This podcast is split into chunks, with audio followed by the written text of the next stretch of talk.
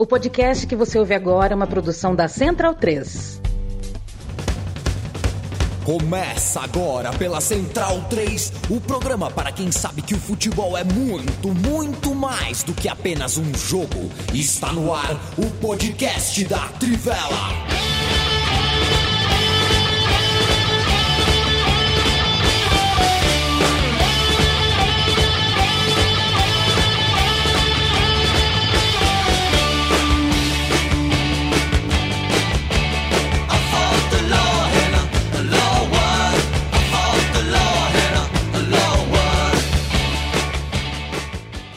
Bem-vindo, bem-vinda, amigo e amiga da Central 3 e da Trivela. Hoje é dia 17 do 10 de 2022, o famoso 17 de outubro. É uma segunda-feira de primavera. E eu me chamo Leandro Amin, muito prazer, agradeço a tua companhia desde já e até a hora que você quiser. E a gente espera merecer a tua companhia por uma hora, uma hora e pouquinho. O time com os homens de preto hoje Matias Pinto, Bruno Bonsante, Leandro Stein e Felipe Lobo Baptista. Não, não, não te brifaram, todos... Yami? Do dress eu code? Recebi aqui. o memorando, eu recebi o memorando, mas eu sou um rebelde, Matias. Sou um rebelde tal qual Eric Cantona, Didier Drogba, Rai, né? Eu sou um rebelde da bola. Aliás, um abraço pro, pro. Não sei se é cabo, se é soldado, mas eu li na farda dele escrito Pereira eu também me chamo Pereira, né? Então posso até chamar de primo. É, foi um jogo de futebol ontem entre as agremiações do Palmeiras e do São Paulo. Eu torço para um desses dois times, né, Matias? Você, você não, não disso? sabia, não. Bom, como pois tem é, torcida é, única, né? Sim. É, eu tenho. Eu tenho. Eu tinha um adesivo um, político na minha blusa. O policial mandou eu tirar. Ah. É, ah. É, Sério? É, é claro, é claro. É, claro, eu, eu tô sendo que... irônico, né?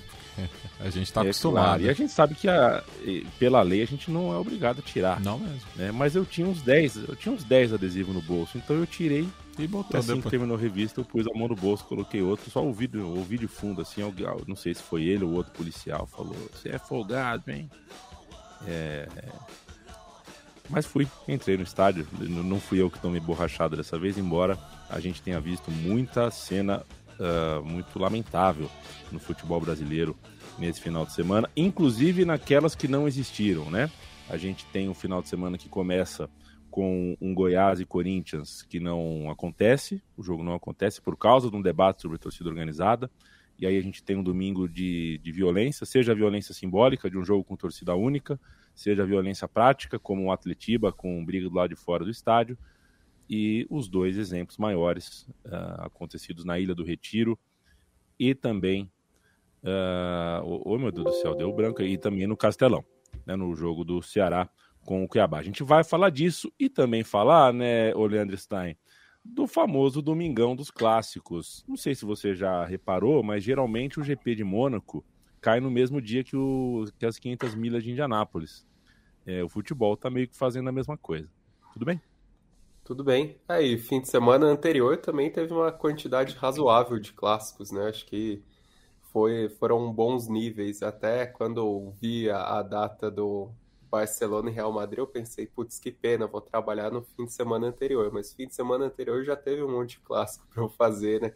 Inclusive o Liverpool e Arsenal, que não é exatamente um clássico, mas é um, um jogo grande quanto, é, como o Manchester City e Liverpool, né? Então acabou compensando de certa maneira, acabou sendo até acho que na distribuição dos horários o fim de semana anterior foi melhor para conseguir assistir eh, os jogos, acompanhar tudo do que nesse. Ficou tudo muito acumulado, principalmente no domingo ali, né? Foi o domingo clássico de ficar na frente da TV com o controle remoto na mão no meu caso, com o celular na mão, acompanhando uma segunda tela, para conseguir dar conta de, de assistir tudo, né? É, e quem assistiu, uh, quem ouviu as dicas uh, do Bruno Bonsante para apostar na KTO na quinta-feira, foi assistir os jogos domingo e deve ter perdido dinheiro, porque o Liverpool venceu e o Bruno Bonsante disse que perderia. Mas tudo bem, Bruno Bonsante, você está perdoado. Tudo bem contigo? Tudo bem, pelo menos eu acertei as outras duas, né? E fiquei muito surpreso que eu, que eu errei essa daí, que eu tinha certeza que ia dar Manchester City, mas o livro fez o melhor jogo dele na temporada, né? O City não foi tão bem assim. Tem dificuldades com, no Enfield com torcida, mas a gente vai falar mais desse jogo no decorrer do programa. E, e sendo justo Você com o não... Bonsa, ele falou que não apostaria nesse, justamente. É, eu falei que eu não ia apostar, é verdade. É. E não apostei. Inclusive, peguei a vitória do Liverpool a 4 no decorrer do jogo. É, o que é pior ainda, né? Porque induziu os outros a um prejuízo que ele Mas aí, uh, não se. Mas ele avisou. Avisei. É. Segundo, eu apostei na outra coisa depois que o jogo já tinha começado e o panorama estava diferente. Foi no intervalo. Tá bom, Bruno Bonsante. Tá bom, tá, tá bom. bom. Tudo bem, Matias Pinto? Tudo bem. Na, na, medida é, do possível.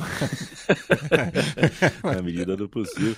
Você se reparou, viu, Matias? Tem ah. uma galera mais jovem, ah. pessoal de uma, uma década mais jovem que a gente, que de fato, é, leia-se o pessoal que não viu o Raí jogar, as pessoas é, tem muita gente surpresa com o fato do Raí ser irmão de Sócrates. Isso não é tão difundido quanto a gente pensa é, para a nova geração.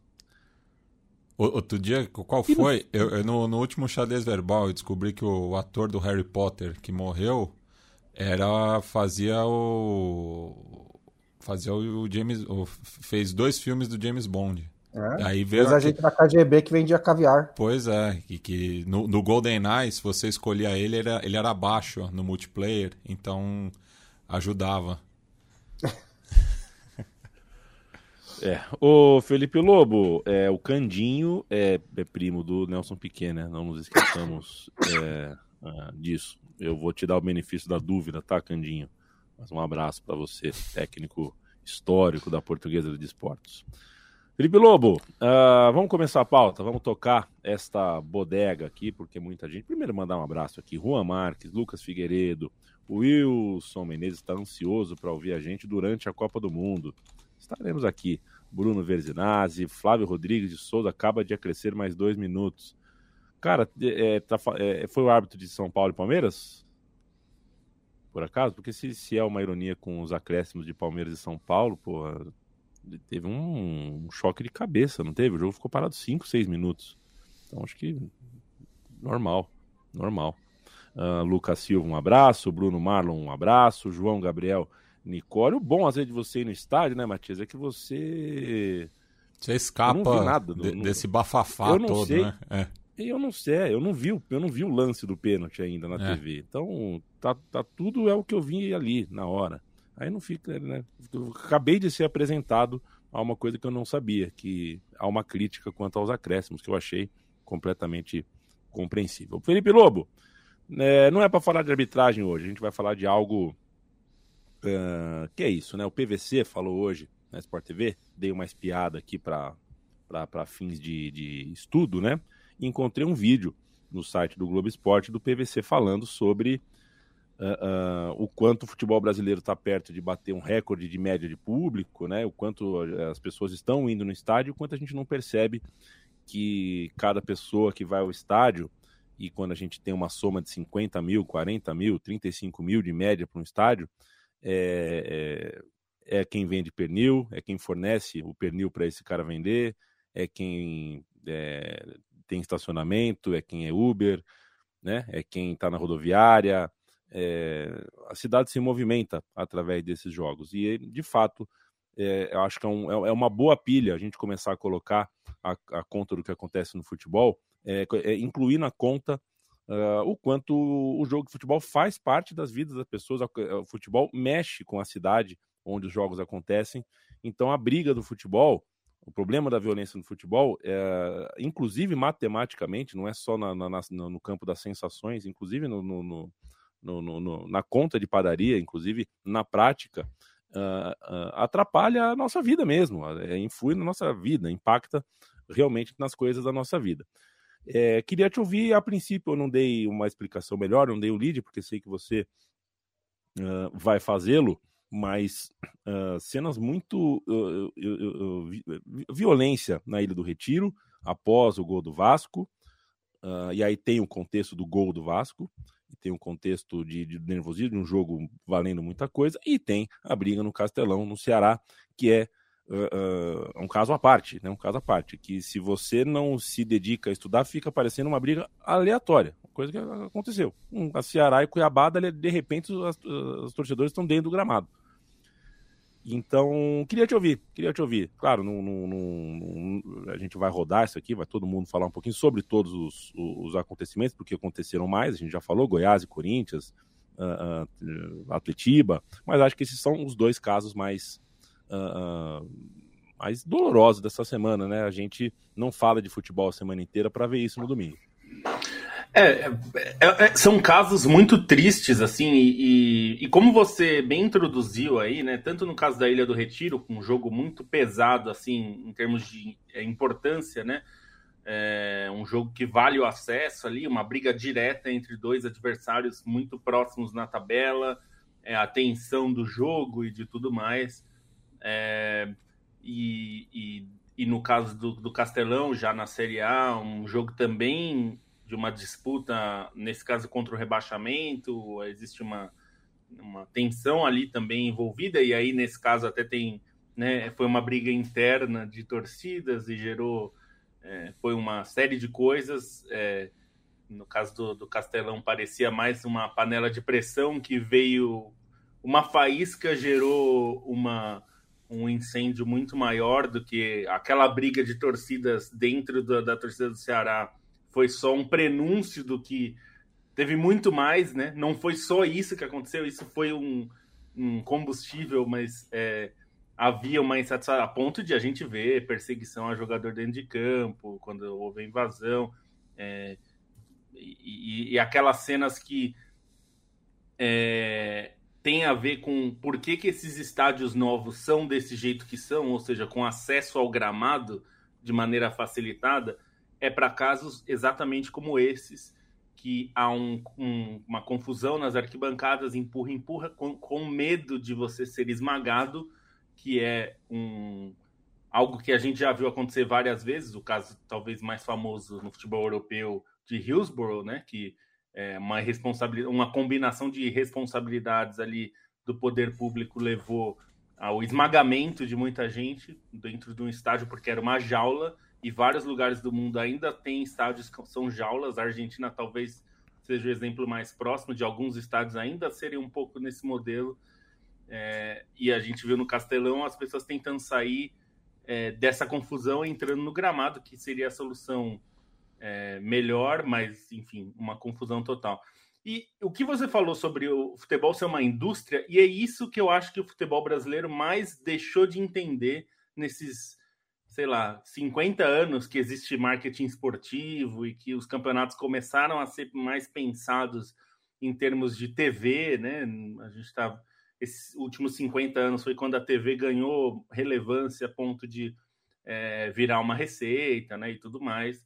É, e a gente é, não trata o futebol como um espetáculo, como algo é, um, de caráter cultural como se faz com outros eventos esport... É, outros eventos culturais, como cinema, como shows, como é, eventos, mesmo carnaval ou qualquer é, coisa desse tipo, a gente sabe que são eventos culturais importantes e que geram dinheiro para o município, para o estado, para o governo é, federal como um todo.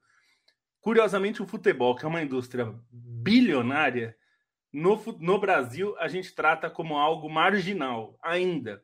Parece que a gente continua vivendo é, numa época dos anos 70 que o futebol é tratado como um esporte é, de pobre, para po um, um, diversão de pobre e que deve ser marginalizado pelo poder público. E eu digo marginalizado pelo seguinte: é, esse, esses casos que a gente viu no fim de semana são os é o ápice do, do, de todos os problemas. Mas tem vários problemas cotidianos, né? É só a gente pensar. E isso eu, eu chamei a atenção de vários amigos meus corintianos, e eu acho que eu já falei aqui algumas vezes, me desculpem ser repetitivo, que é quando o Corinthians foi para Itaquera, muita gente, corintianos, amigos meus, que moram no centro expandido, descobriram que não dava para voltar de metrô para casa.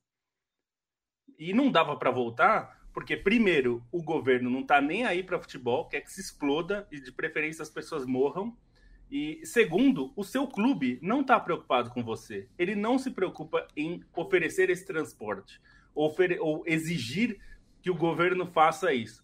E eu, vou, eu, sempre lembro dos casos que, quando eu, criança, comecei a ir ao estádio, existia uma parceria entre os clubes e a prefeitura. Na época, quase todos os grandes jogos eram no Morumbi. Que eu, morando na Zona Leste, existia transporte da prefeitura, da CMTC, que era a empresa municipal de transporte. Antes da privatização, é, antes da privatização Isso. da SP Trans. É, que você tinha ônibus saindo do Terminal Bandeira, que é um terminal no centro de São Paulo, e várias pessoas vinham para essa região central, né?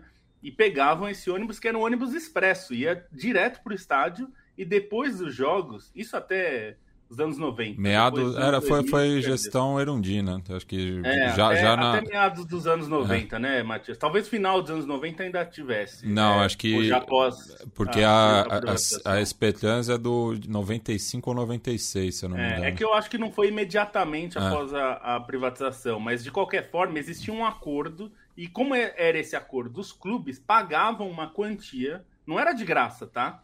A prefeitura não dava de graça era os clubes pagavam uma quantia para, digamos, separar esses ônibus como se fosse um transporte, é, assim como os clubes têm que pagar pela segurança, a PM é paga pelos clubes, não é de graça. É, eles pagavam esse transporte para existir uma facilidade de acesso. Então, na hora que você saía do estádio, tinha esses ônibus, era cerca de 20 ônibus que ficavam, não lembro exatamente a quantidade, mas era uma quantidade mais ou menos assim. E você tinha esses ônibus que saíam do estádio para voltar para o centro da cidade e você tem uma preocupação. Eu digo tudo isso porque é o seguinte: esse é um aspecto mínimo de, de dignidade que o torcedor deveria ter e a gente perdeu isso. E isso é uma das coisas que a gente perdeu, né? E, e essas coisas, assim, os clubes. E acho que ontem ficou claro que os clubes estavam preocupados com o resultado em campo. É, e eu entendo, de um lado, existir uma preocupação de resultado, mas chega um momento que, quando a invasão de campo, ameaça física a torcedores, a jogadores, a bombeira agredida. Que, que porra o torcedor do esporte quis agredir uma bombeira? O que, que ele tá pensando? Que, que, que maluquice é essa?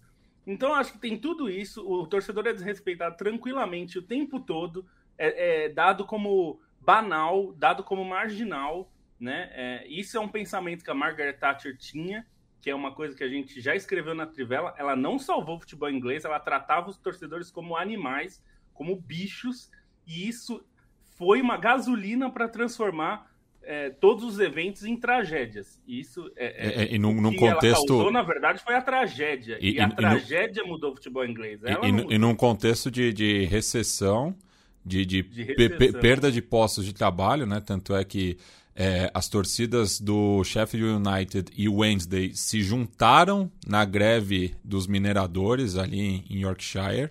Estamos falando de, de, um clássico bem pegado, né? É, é, e as torcidas se juntaram nesses piquetes e que tiveram diversas mortes também. Então, assim, você vai ali para a região, né? principalmente de, do, do, do, do, meio norte da, da Inglaterra, pergunta né, para essas torcidas o que eles pensam da, da Margaret Thatcher. Né? Ali também é. os clubes da, da região nordeste, né, do, dos estaleiros, enfim é, que não tem boas memórias aí do, dos anos 80 e a forma como eram tratados, né? E só para terminar rapidinho, desculpa me estender, é que assim, é, a gente tá, vai falar certamente de punições e tal, e vai ter um, uma, uma, uma, gritaria por punições graves, e tem que ter, mas eu acho que a gente tem que começar a pensar anteriormente. Por que, que os, o futebol virou o último refúgio dos canalhas para cometer todo tipo de barbaridades e passar batido? Por que, que esse tipo de evento no futebol se tornou comum? E digo, não, não, não se tornou assim, sempre aconteceu, claro, mas está se tornando cada vez mais constante essas desde as microagressões ao torcedor no dia a dia até esses atos graves. E a gente tem que começar a pensar por que, que as coisas estão chegando nesse nível. A, a, punir é o último recurso é depois que aconteceu. A gente tem que começar a pensar o que leva a fazer, é, é, a, a, gerar essas situações, né? Então, é, acho que a reflexão tem que ser um pouco essa é. também. Eu queria, eu ia falar justamente de punição, né? Porque a primeira reação que a gente tem depois que acabam esses casos, eu acho até que é uma reação natural, é até uma reação, é, de certa forma, emotiva, né? que é cobrar as punições duras, né? Tem que ter punições mais duras. E hoje eu estava pensando, né? Pensando na, na pauta e, e qual que é a, o exemplo na história de que punições mais duras geraram mudanças de verdade, né? É, onde que foi ali que a gente consegue pegar que realmente assim tinha um problema social, botou punição mais dura, mais rígida, pena de morte, acabou o assassinato. Isso nunca aconteceu. Tem que né? acabar o crime, né, moço? Criminalizar, é, exato, tem que acabar o crime, tem que, criminalizar o crime, hum. porque assim é uma discussão vazia. Tem gente que já propôs lei anticrime, hein? é, eu sei uma discussão um pouco vazia, de certa forma, porque a gente nunca está numa mesa em que tem uma pessoa que defende a violência. É, é todo, mundo aqui contra a violência. Todo mundo acha que a violência tem que ser punida. E eu concordo que é, no micro dá para ter punições mais duras, dá para ter né, ações diferentes. É, dá para a gente nunca tentou de fato assim tirar ponto. Pode ser que não funcione, acho que não vai funcionar, mas também não sou contra tentar, sou contra tirar o estádio um ano. Beleza, é um problema sério que a gente precisa tentar de tudo. Eu só não consigo ver como o caminho para acabar com a violência é por meio de punições mais duras. Em parte porque eu não acho que seja plausível acabar com a violência. Você não acaba com a violência numa sociedade, você não acaba com a violência no futebol, você, uma coisa está dentro da outra. Você media a, a violência. Você media, e, e o, o, o, o, Lobo fez a, a, a, pergunta, né? Por que, que o torcedor chuta a bombeira? conta da sensação de impunidade, porque assim, quando se fala é, de medidas, né, de punições, são sempre é, generalistas, nunca vai no foco do problema. Então é isso. É, não acho que o, torcedor que, que, chutou a bombeira ele tem que pegar 3, 5 anos de cadeia. Ele, te, ele tem que ser proibido de ir ao estádio, porque essa pessoa se provou que ela não está apta para uhum. é, conviver num evento desses e ela tem que ter uma pena alternativa, ela tem que ter uma reeducação. É, é, é eu, eu, acho que, na minha visão, esse é o caminho. Na Inglaterra, que é sempre citada é, como exemplo no combate à violência, que segue ocorrendo é, em menor grau e longe dos estádios, é, o que aconteceu foram as banning orders. Era a punição individual. O, o, a lei, é. a, a lei o, o, torcedor tem que se apresentar na delegacia. Se o time dele joga no exterior, ele não pode viajar naquele período. É, é, é, é uma punição ligada ao futebol. Porque muitos desses torcedores eles não são violentos cotidianamente. É uma, é uma questão que o, o, o, esporte, o jogo, enfim, mexe com as emoções. Tem a questão também é, da massa, né? do, do, do anonimato é, no, no, meio da massa. Isso é, tem vários estudos sobre isso, né? não estou tirando da minha cabeça. Então, é, são diversas é, componentes que fazem com que é, é, esse cidadão ele tenha uma atitude violenta durante aquele ali, os 90 minutos, o, o pré e o pós-jogo. É, bem localizado. Ah, e além dessas punições, acho que é bom é, pontuar no futebol inglês, né, que é um caso que é o um case de sucesso, né, para acabou, acabou com o hooliganismo, que não é exatamente verdade, mas é fato que ele diminuiu drasticamente de um problema é, quase endêmico nos anos 70 e 80 para casos é, pontuais. Mas além das punições que o Matias citou, e acho que é importante dizer, relacionados ao futebol, porque às vezes a gente cobra clube e CBF como se eles fossem órgãos de segurança pública, e eles não são, eles são entidades privadas que organizam eventos, ponto. Eles não são nada além disso. Então eles não têm poder de pegar o torcedor e, e processar e colocar na prisão, né? E, e, isso não, não, não digo que eles estão fazendo tudo que eles podem, mas eles não têm o poder de segurança pública. Mas além das punições, também foi uma revolução estrutural do futebol inglês que também ajudou a conter os casos de hooliganismo, inclusive por meio de uma elitização. Então também teve esse ponto. É, mas é, só para completar o ponto que eu estava fazendo antes, que agora eu acho que eu me esqueci. Ah, não, a, a mediação, né? Que o, o, o Matias citou, a, a, que a gente tem a, a, violência a gente media. E aí eu acho que um ponto importante também é quem faz essa mediação nos estados brasileiros. É a polícia militar. É uma polícia treinada para guerra. É uma polícia não treinada para conter violência, é uma polícia para combater violência, né? Para, digamos assim, né? na, na, na, na concepção deles, né? combater Exatamente. a violência. Então, muitas vezes, é essa mediação que a, gente, que a gente tem e que acaba piorando a situação. porque é, entra ali como se fosse numa guerra. E a gente não precisa só ficar no futebol brasileiro, porque a gente viu na Argentina semana passada, a gente viu na Tailândia, também polícias que agiram de maneiras é, inadequadas no controle de multidão e acabaram piorando o problema. É, e assim, é, é, é, aqui, entre nós, nós cinco, né? Eu, eu, por exemplo, falando, falando particularmente, eu nunca apanhei de um torcedor adversário, nem um torcedor do, do meu time. Mas eu já perdi as contas de quantas vezes eu apanhei ou estive perto de apanhar da polícia. E assim, é, eu, eu, eu não tenho nenhum comportamento é, violento é, no, no, no, estádio. Assim. É, eu, eu, eu, nunca me envolvi em, em nenhuma briga é, é, no, no, contexto de um jogo. Mas e aí é principalmente no deslocamento, né? quando tinha as, as torcidas visitantes aqui em São Paulo, né? que a PM tratava o, o, os visitantes de uma forma justamente para acabar com, com ele, né? Para que ele pensasse duas vezes no próximo jogo de, dele ficar em casa e não é, assistir o seu time jogar contra um rival na cidade. É, e tem todo o ponto da discussão sobre o que é medida punitiva que é, é, travestida de uma prevenção, mas uma prevenção inútil, né? Até o Ilan é, botou um ponto pertinente no o Ilan Simões, né, nosso colega botou um ponto pertinente no Twitter discutindo exatamente algumas questões como o fato de não ter torcida visitante, isso no fim das contas espalhar as brigas pela cidade, ou muitas vezes a e punição Xará, Pode, pode falar. Desculpa, não perde o raciocínio, mas só, só para lembrar que o Grêmio teve perda de mando revertida em multa, que é caso para a gente pôr na conta também. Que é que, que solução a gente quer transformando pena de perda de mando em multa, né? A gente vai do problema para o problema em dobro. É, e, e, exatamente isso. Outro ponto também, o fato de tirar o, o uniforme, as, o simbolismo da torcida organizada e não necessariamente isso muda qualquer configuração que existe dentro do estádio. São medidas muitas vezes inúteis e, e, uma discussão que precisa ser feita e que é muitas vezes ignorada é fazer um combate mais efetivo através de prevenção, através de inteligência, através de um entendimento do que ocorre nesses movimentos.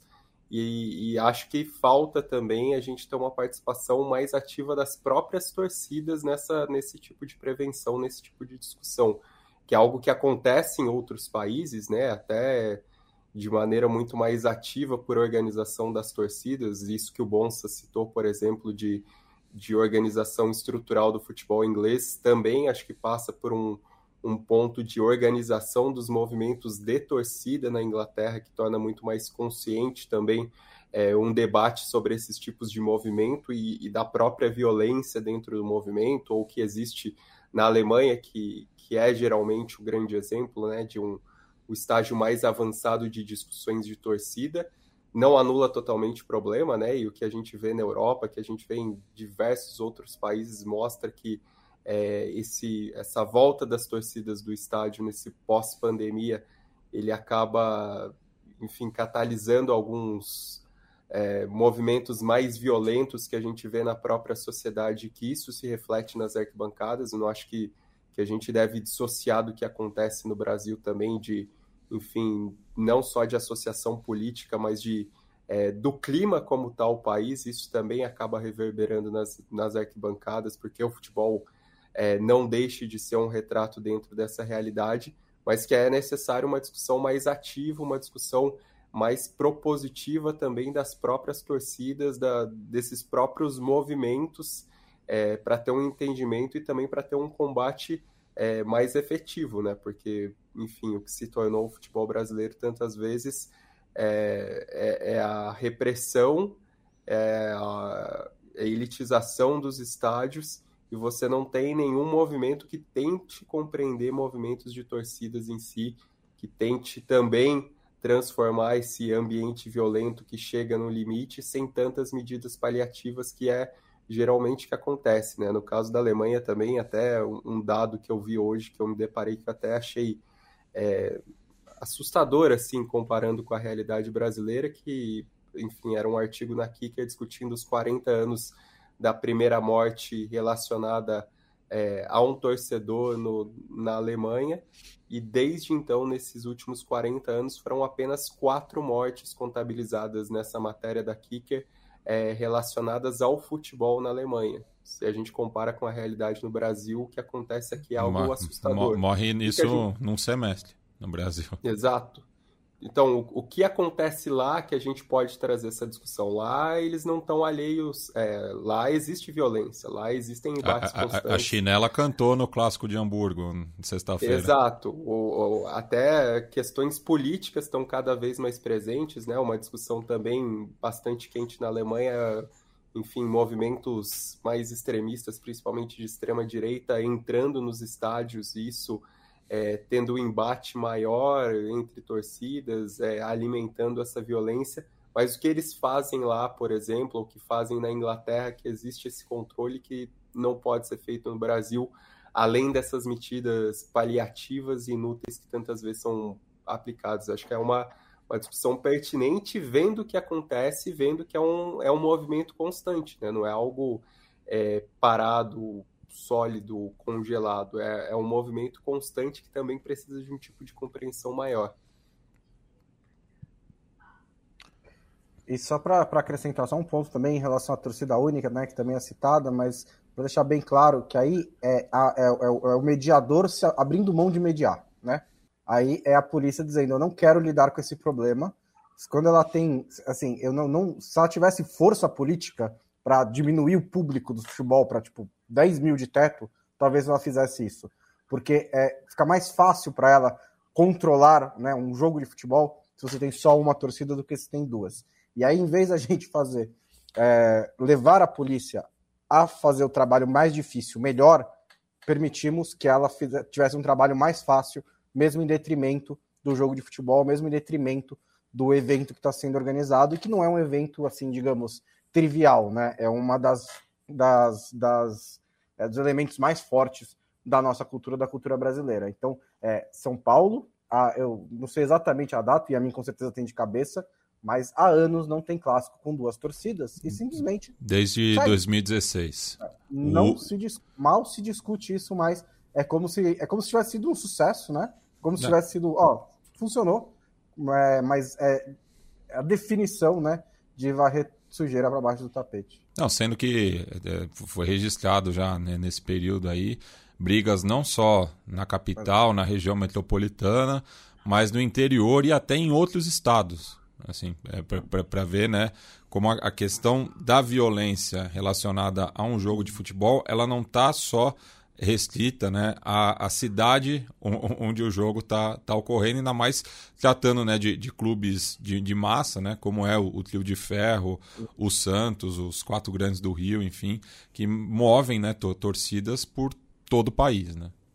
E só para não deixar de citar, é, como está indício, até no próprio jogo entre Liverpool e Manchester City, o City é, denunciou agressão ao ônibus na saída do estádio, jogaram moeda no Pep Guardiola durante o jogo e a torcida do City também gritou, lembrando as tragédias de Heysel e de Hillsborough contra a torcida do Liverpool. Então são três episódios de violência também, né, física e simbólica que aconteceram no jogo principal jogo da Premier League nesse fim de semana ontem, né? Então também, é, de novo, não erradicou os problemas de estádio na Inglaterra, mas também é inegável, como disse Stein, que na quantidade né, e na gravidade é menor do que a gente vê aqui no Brasil. Perfeito, gente. Acho que deu para falar um pouquinho de cada coisa e é, é, não que a gente tenha capacidade de, com nossas palavras, uh, uh, alterar o tamanho do jogo, né? Se a gente comenta ou não comenta esporte Vasco, isso não altera o valor da Série B. Mas a gente poderia estar tá falando aqui sobre a situação do Vasco, sobre o quão perto de empatar na pontuação ficou o esporte, sobre o quanto Uh, a virada contra o Operário foi fundamental para o Vasco estar tá numa situação hoje de estar perto do acesso. A gente uh, não está falando de um jogo do Corinthians pré-final de Copa do Brasil que poderia nos apresentar alguma coisa interessante. A gente não está falando sobre o quanto o Gomes e o Caleri uh, gostam de bater carne dentro de campo, quanto eles parecem é, parece um Ceni Prost do futebol, sem a impressão que eu tenho que eles se amam dentro de campo e outras coisas, mais de uma partida que teve um, um enredo interessante no Clássico Paulista, a gente não está falando disso, assim como não está falando de Inter e Botafogo, que não aconteceu nada, mas a gente não tem tempo, não aconteceu nada extraordinário, né? Mas que a gente não tem tempo de falar, porque a gente opta, uh, optou, no caso de hoje, uh, por falar de algo que é chato, né? E algum, algumas vezes aqui entre nós, não é no ar, não, é, eu já ouvi, aí é, é, né, de maneira inconfidente, mas não é propriamente um segredo, já ouvi da redação da Trivela, já ouvi do Felipe Lobo, falar, cara, uh, às vezes a gente prefere falar de futebol estrangeiro porque a violência que a gente vê no dia a dia, que a gente vê uh, em situações de, do, do, do, futebol brasileiro, a gente vê também nas nossas postagens. Então, se a gente publica que o Flamengo é A,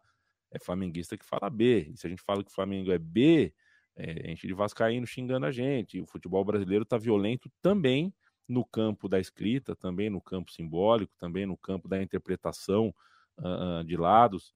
E é muito chato isso, né? É, eu preferiria, juro para vocês, preferiria nesse momento, Bruno Bonsante, te perguntar sobre Botafogo e Internacional. Juro para você que eu preferia.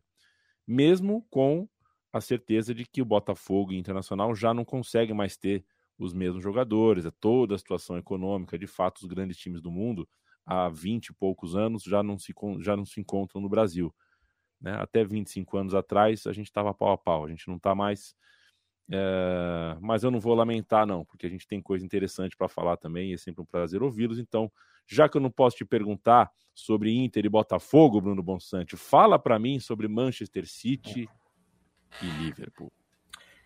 É, foi um, foi um belo jogo, né? Um jogo de, de, de, dois tempos bem, bem diferentes, né? O primeiro tempo, acho que foi um, um jogo muito mais travado, né? Parecia que os dois times, para não usar, pra, não queria usar o clichê, né? Mas parecia que eles estavam meio que se estudando, né? Meio que é, testando um ao outro. É, como é que você vai vir para mim? Como é que eu vou atacar você? O Guardiola fez uma mudança, né? Meio tática, jogou meio que com três zagueiros, com o Cancelo na lateral direita, na verdade é, e o, o Foden um pouquinho mais recuado pela esquerda, não exatamente um três, um três zagueiros com o Foden de ala, mas mais ou menos assim em campo, é, e não deu muito certo, em parte porque deixou o Milner mais sossegado, né, para fazer, para se defender, para proteger o, a lateral direita do Liverpool. É, ele, o, o, Arnold voltando de lesão, o Milner foi titular e é assim, ele desafia a biologia, né?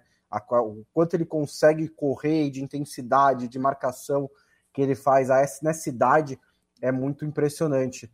É, mas acho que o, o, o, o, Liverpool explorou mais uma vez né, a, a grande falha do sistema do Guardiola, que é esse contra-ataque, porque não foi só o gol, né, que sai de uma assistência do Arsenal, do Alisson, mas antes o, o Salah também saiu nas costas e depois no final do jogo, quando é, o City estava um pouquinho mais desesperado. Darwin Nunes também saiu umas duas ou três vezes nas costas da defesa do City. Se o amigo do Matias tomasse decisões um pouquinho melhor, né, Matias? Esse, o placar poderia ter sido um pouco maior né, em Anfield, mas é, assim, é, do, do, lado do Liverpool foi um jogo muito melhor do que vinha sendo, sendo feito, melhor da temporada de longe, considerando agora vai, né? É, é, não, não sei. Tá bom, ganhou okay, de. Isso aí. Tipo, ganhou de 9x0 do Bournemouth, 7x1, né? Do, do Rangers, mas assim, ganhar né, do, do Manchester City que vinha na forma que vinha foi muito impressionante. Ainda assim, o Haaland teve suas chances, né? Então, é, teve pelo menos duas cabeçadas muito livres, que se ele faz um pouquinho melhor ali, poderia ter marcado também. É, mas no geral, acho que a defesa do Liverpool lidou bem com o ataque do City, lidou bem com o Haaland, e o City deu uma demonstração ali um pouquinho mais é, de um pouquinho de uma certa oscilação, né? Num jogo muito difícil, um jogo geralmente difícil, né? O, o, o Guardiola só tem uma vitória em Anfield. Eu não estava ligado a esta informação. É, de, e foi num jogo sem torcida. Com torcida, são cinco derrotas e dois empates. Então é um, uma dificuldade para o City jogar em Anfield. Contando e... apenas a passagem pelo City, né? Não... Contando a passagem pelo City, isso, é. com o City, né, contra o Klopp. É, e foi interessante também, né, que essa rivalidade Klopp e Liverpool, é, Klopp e Guardiola deu uma esquentada, né? Porque até, até lembro de ter falado em outro podcast que é uma rivalidade às vezes muito educada e não foi essa semana, né? Porque o, o Klopp antes do jogo disse que é impossível acompanhar em longo prazo os clubes estado, né? Que eles não têm teto, é o que é fato. É um pouco parece um pouco chorão, mas é fato. Acho que são as duas coisas ao mesmo tempo. É, e o Guardiola depois reclamou do gol anulado do Foden, é, dizendo, repetindo sem parar, né? Aqui é Enfield, é, falando This is Enfield, né? Que é o slogan do estádio. É, This is Enfield, aqui é assim mesmo, aqui não dá, tudo mais, como se a, a arbitragem fosse influenciada, né? Pela, pelo ambiente a tomar decisões a favor do Liverpool o tempo inteiro, é, embora o gol anulado pelo Foden tenha sido, o do Foden anulado tenha sido bem anulado, teve mesmo um puxão de camisa, mas foi mais um grande jogo entre Liverpool e Manchester City, né? Acho que a novidade foi mesmo o Liverpool ter elevado o seu nível para chegar perto do City e conseguir uma grande vitória com um gol decisivo do Salah, que não está fazendo uma grande temporada, mas começa também a dar sinais de recuperação, e isso é, mudando um pouco o seu posicionamento, né? Jogando sem o Darwin Nunes, jogando mais como um atacante, está finalizando mais, está entrando mais na área, talvez a solução. Por isso o Klopp esteja buscando formar ali um esquema com dois atacantes, né? um 4-4-2, para tentar encaixar Nunes e Salah. É, Perfeito. Não só falar sobre o agora vai, acho que um, um caso que não dá para tomar como palavra é, foi a Community Shield, né? Que foi uma vitória do Liverpool, foi uma impressão inicial na temporada que o Liverpool estava mais pronto, que se compro, é, comprovou completamente errado.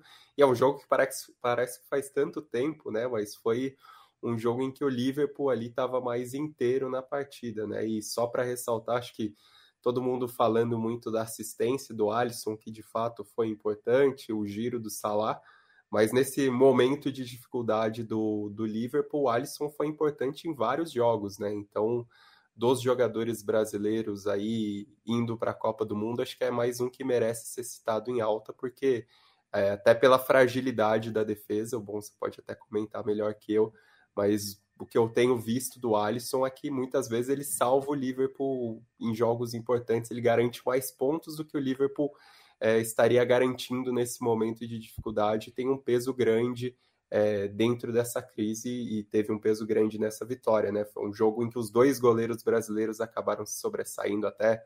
Se pegar aquela defesa do Ederson na saída contra o Salah, os dois goleiros brasileiros tiveram um destaque na noite, na, na tarde, né? É, o Alisson até, você é mais especialista em goleiros, né? Mas ele é mais um, um, goleiro de posicionamento, né? Ele não é tanto das defesas espetaculares, embora, é, embora faça algumas delas, né? É que chama atenção, assim, que ele tem um gol e três assistências na Premier League, né? É tipo um número bizarro, que, que às vezes zagueiro termina a carreira sem ter, né? Então, e as três foram para o Salah, que também é curioso. É, o, o, não pode escalar dois goleiros, né, Bruno Monsante? É, não, quer dizer. Não pode, né? Senão poderia ter três, né? É tipo o Jorge Campos. Não, é, põe, põe, põe, na frente. É, não, porque, é, porque teve um dia que eu, perguntei para um amigo palmeirense, aquela coisa de escalar melhor, melhor Palmeiras, melhor time que você viu em toda a sua vida. O cara respondeu, bom, é, Marcos e Praz... Não, não, eu jogo, ele falou, mas eu jogo com nove, não tem problema, eu jogo com nove na linha. Se você me deixar ter dois goleiros, é, e o Brasil tá com goleiros muito, muito bons, muito de bom, fato. E, e, que fase do Cássio, hein? É, o cara gosta mesmo, o cara, o cara é cascudo. É... Leandro Stein, daqui eu, eu, enquanto o Matias pensa, eu vou perguntar para ele em quem que ele bota uma moeda, se no União Berlim ou no Napoli, porque eu tô com a sensação que um dos dois é campeão esse ano, hein? Tô com essa sensação. Mas quero uma pincelada do Stein sobre o Super Clássico. É, o Real Madrid é time mais pronto, isso a gente já sabia. Né? O Barcelona tem muito mais cara nova, é um time que precisa de mais azeite, uma engrenagem que até, né, enfim, pode estar tá funcionando na Espanha, mas as coisas não estão funcionando para o Barcelona na Champions League. E mais um castigo, né? O Real Madrid castigou o Barcelona no fim de semana. É, o Real Madrid se mostra um time mais consistente e mais consciente nesse momento, né? E foi um pouco que se viu no clássico. O Real Madrid não teve muito problema em deixar o Barcelona ficar mais com a bola, em jogar com as linhas um pouco mais baixas, porque o Barcelona é um time previsível nesse momento da temporada. se durante a pré-temporada e as primeiras rodadas parecia ter muitas alternativas, parecia ter muita qualidade, dessa vez foi um time muito previsível, teve dificuldades para criar chances, né? Até pensando que o Real Madrid estava com o Lunin, com seu goleiro reserva, demorou demais para conseguir minimamente testar o goleiro, né? De fato, não foi testado durante a partida, mas um Real Madrid muito eficiente nesse sentido, construiu seu resultado nos contra-ataques, nas escapadas e, e, nessa qualidade quando conseguia chegar ao ataque com, com mais velocidade, né? Marcou o primeiro gol logo cedo, que também deu uma tranquilidade para esse padrão de jogo do Real Madrid. É, e depois, e aí acho que o, o, lance do segundo gol é muito interessante, a maneira calma como o time constrói, né? Como espera a movimentação, como espera a passagem e como isso se demonstra muito bem trabalhado e um Barcelona que desmontou no, naquele erro, né? Naquela bola que não conseguiu ser desviada totalmente é, acabou entrando todo na área e deixou a entrada da área aberta para o Valverde, que aí, se por um lado um amigo do Matias foi mal no fim de semana, o outro foi muito bem, porque o Valverde faz um início de temporada excelente, é um jogador muito dinâmico, muito intenso, muito vibrante e tem participado cada vez mais dessa construção ofensiva, né? Um cara que chega muito bem para bater de fora da área, não tem muito esse receio, acerta bem os chutes. Geralmente os chutes dele são mais umas pauladas pelo alto, dessa vez até surpreendeu, né, num, num tiro rasante. E aí auxiliou muito o Real Madrid contra o Barcelona, que foi previsível, teve dificuldades para acionar o Lewandowski, e também ele não foi bem para abrir espaço. Quando teve a chance, mandou por cima do gol, perdeu aquela chance imensa durante o primeiro tempo. Rafinha e Dembélé também com dificuldades de aparecer um pouco mais. Achei que o Barcelona até melhorou um pouco quando acionou o banco, quando teve a entrada ali de, de Gavi, de Ansu Fati para tentar dar um pouco mais de gás para o time, mas foi muito aquém do que se espera do Barcelona pelo nível de investimento. É, e para um time que agora coloca a La Liga como grande objetivo da temporada, já que depende de um milagre na Champions. Né? Era esse era o jogo da temporada, ainda mais depois do que aconteceu na Champions contra a Internacional, e foi uma resposta muito ruim do Barcelona, foi uma resposta muito aquém do que se esperava e, e acho que aquém até do, do repertório, né? Pelo que se imagina de elenco do Barcelona, não é um Barcelona que, tudo bem, tem problemas de lesão, enfim, mas não está sendo um Barcelona com, com repertório, com tantas ideias assim, para aproveitar nesse momento pós-data FIFA, que é um, um, momento claro de quebra para o time em relação ao que se desenhava no início da temporada, mas que também ia muito bem, mas não necessariamente contra adversários de mais peso no, nos jogos oficiais. Né? Eu estava pensando durante um dos períodos em que o Barcelona ficava tocando bola de lado na intermediária, é, por que, que esse Barcelona, que tem elenco qualificado e tem um, o Xavi como treinador, né, é, não consegue ser tão dominante e criativo quanto times do Barcelona do passado, principalmente do Guardiola. É, e claro que, em parte, é porque o Guardiola é um técnico melhor do que o Xavi, mas em parte também é porque, mesmo, mesmo que qualificado esse elenco, né, melhor do que o outro, melhor do que os anteriores do Barcelona, é, talvez é, a gente descubra que foi mesmo Messi, Xavi e Iniesta, né, que eram o segredo mais do que qualquer coisa tática para um time como aquele do Barcelona conseguir dominar na estrutura e castigar na individualidade, porque você tem uma contundência com o Messi que é inigualável e em Xavi e Iniesta, por mais por melhor que Pedro e Gavi sejam, é, são dois jogadores de outro nível. Mas além disso, eu acho que um ponto importante é que no momento em que o Barcelona do Guardiola dominava, o Barcelona do Guardiola fazia o melhor sistema de pressão do mundo. Hoje, todo mundo faz. Né? Hoje, quando você tá com a bola ali na intermediária, você tem muito menos tempo para pensar, muito menos tranquilidade do que tinha naquele momento. Porque era um outro sistema de pressão, era o sistema de vamos recuperar o mais rápido possível para podermos voltar a fazer a posse de bola. Hoje existem sistemas diferentes, né? O, do, o GG Pressing do Klopp é um sistema de criação pela pressão, é um sistema é, ori é, orientado, né? De, de, de, de, busca o lugar certo para fazer a pressão. E existem outros. Então é também mais difícil você fazer um sistema. Porque se fala muito no, no Barcelona sobre esse estilo, sobre essa filosofia, e o Xavi é o maior né, defensor, maior advogado desse barcelonismo, mas talvez no futebol de hoje em dia, sem extra classes como Messi, Xavi Iniesta, e diante de tantos times que sabem pressionar melhor do que é, melhor do que faziam 10 anos atrás, não seja possível nesse alto nível. O City do Guardiola não é mais esse tipo de time. Você vê já de duas ou três temporadas para cá que é bastante diferente. Ainda é ótimo com a bola, ainda mantém posse de bola, mas é um time mais vertical. É um time que também, mesmo contra o Liverpool, não dominou posse de bola no primeiro tempo. Não dominou posse de bola durante boa parte do jogo. Então talvez não seja possível. E talvez o Xavi ainda esteja tentando fazer isso. É uma hipótese que eu tenho, que eu tô, vou tentar observar ao longo da temporada. Vai observar e vai contar pra gente. É, um abraço para você, pra tua namorada, viu, Bruno Marion.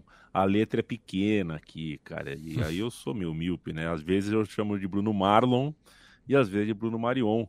É, e eles fazem, dizem que eles fazem até uma apostinha lá, é, cinco reais. Se eu falar Marion, é dinheiro para ela. Se eu falar Marlon, dinheiro para ele. Abraço. E o Fabito Moino passa por coisa parecida, porque o I ali eu já chamei de Fabito Mouno também. Um abraço, está sempre aqui com a gente. Antônio Vinícius, Giovanni Lima. É, pessoal se pôs a pensar e comentar aqui com a gente sobre essa questão de violência, né? Tiago Caú, é, Riley Ricardi, Leonardo Camargo.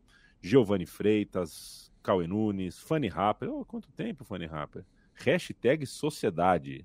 Lacônico e certeiro, hein? Muito bom. Uh, o, o, Paulo fala aqui que o futebol ainda é um meio reacionário.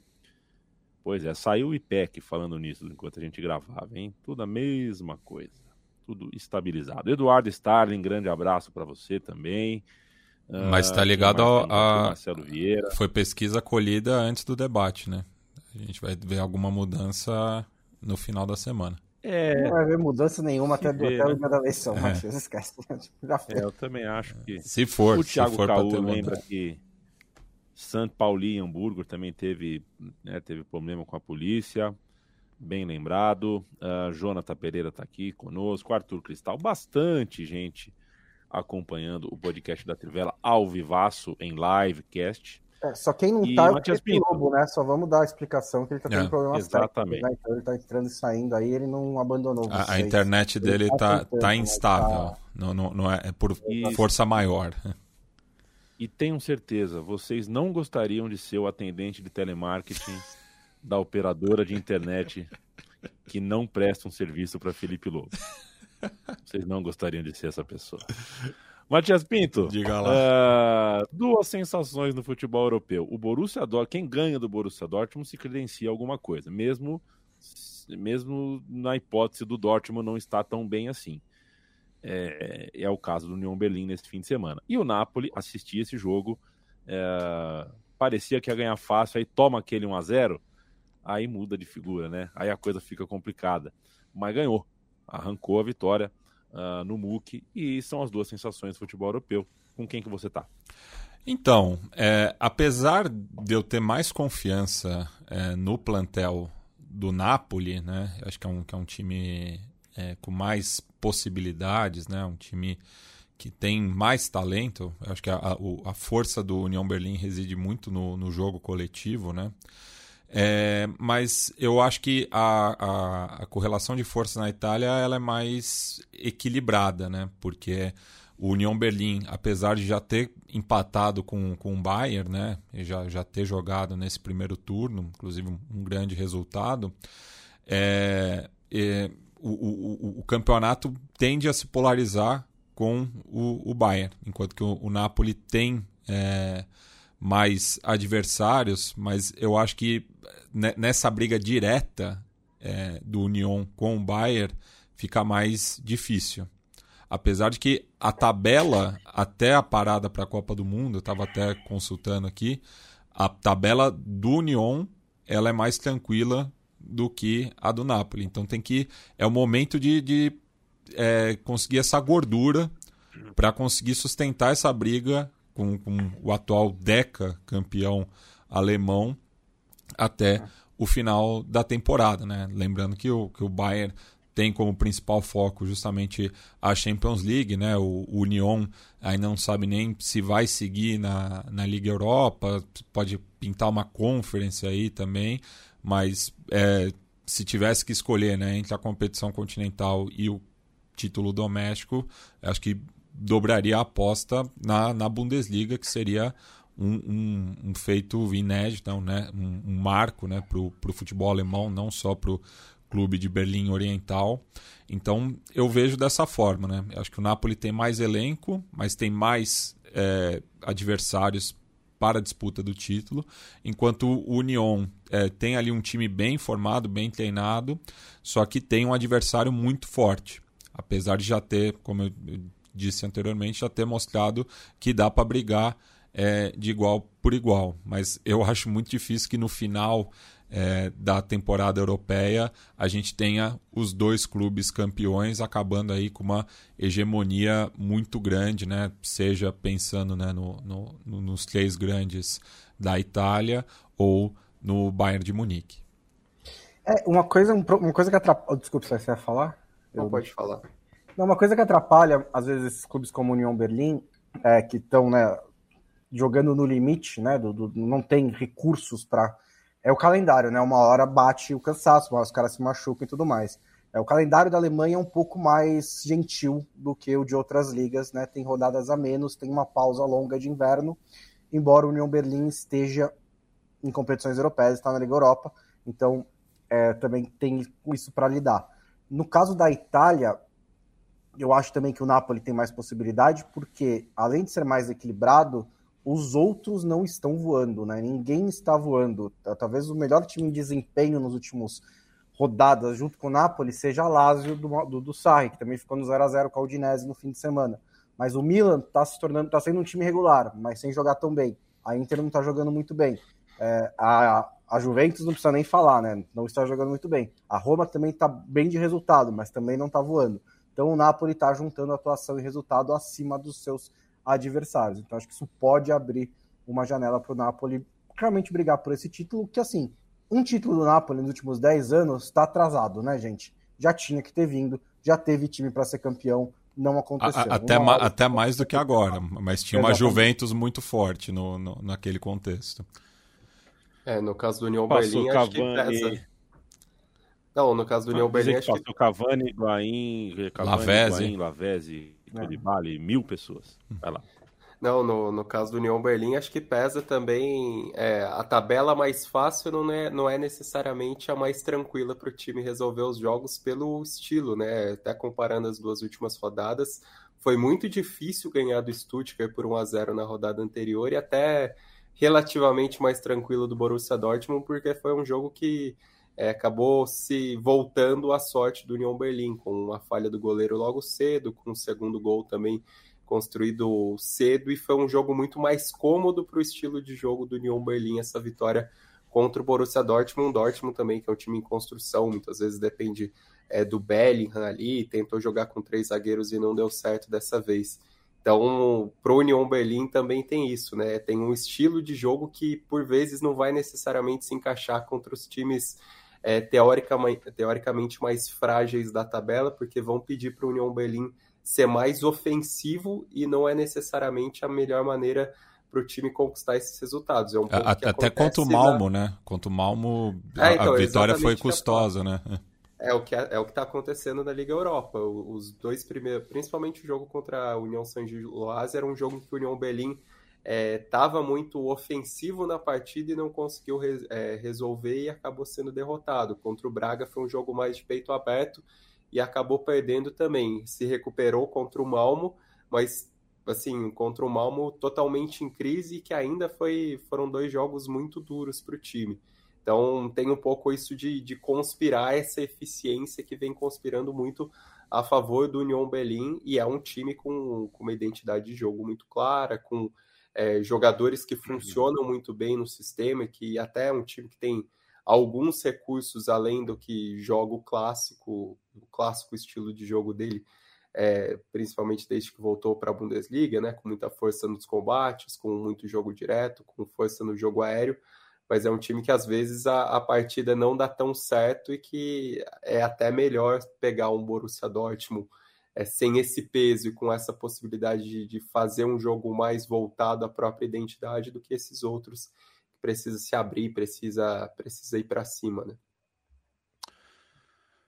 Perfeito, senhores. Estamos terminando. Opa, estamos terminando o podcast da Trivela uh, de hoje, dessa segunda-feira. Um abraço para Felipe Lobo, que problemas técnicos, né? Reiteramos, não está aqui. Se você quer apoiar a Trivela e a Central 3, você tem no Apoia-se essa chance. apoia.se barra Trivela, apoia.se barra Central 3. São os dois financiamentos coletivos. Você escolhe um dos dois e ajuda ou a redação ou o estúdio. A Trivela também tem uma loja em trivela.com.br barra loja ou capred.com.br barra loja.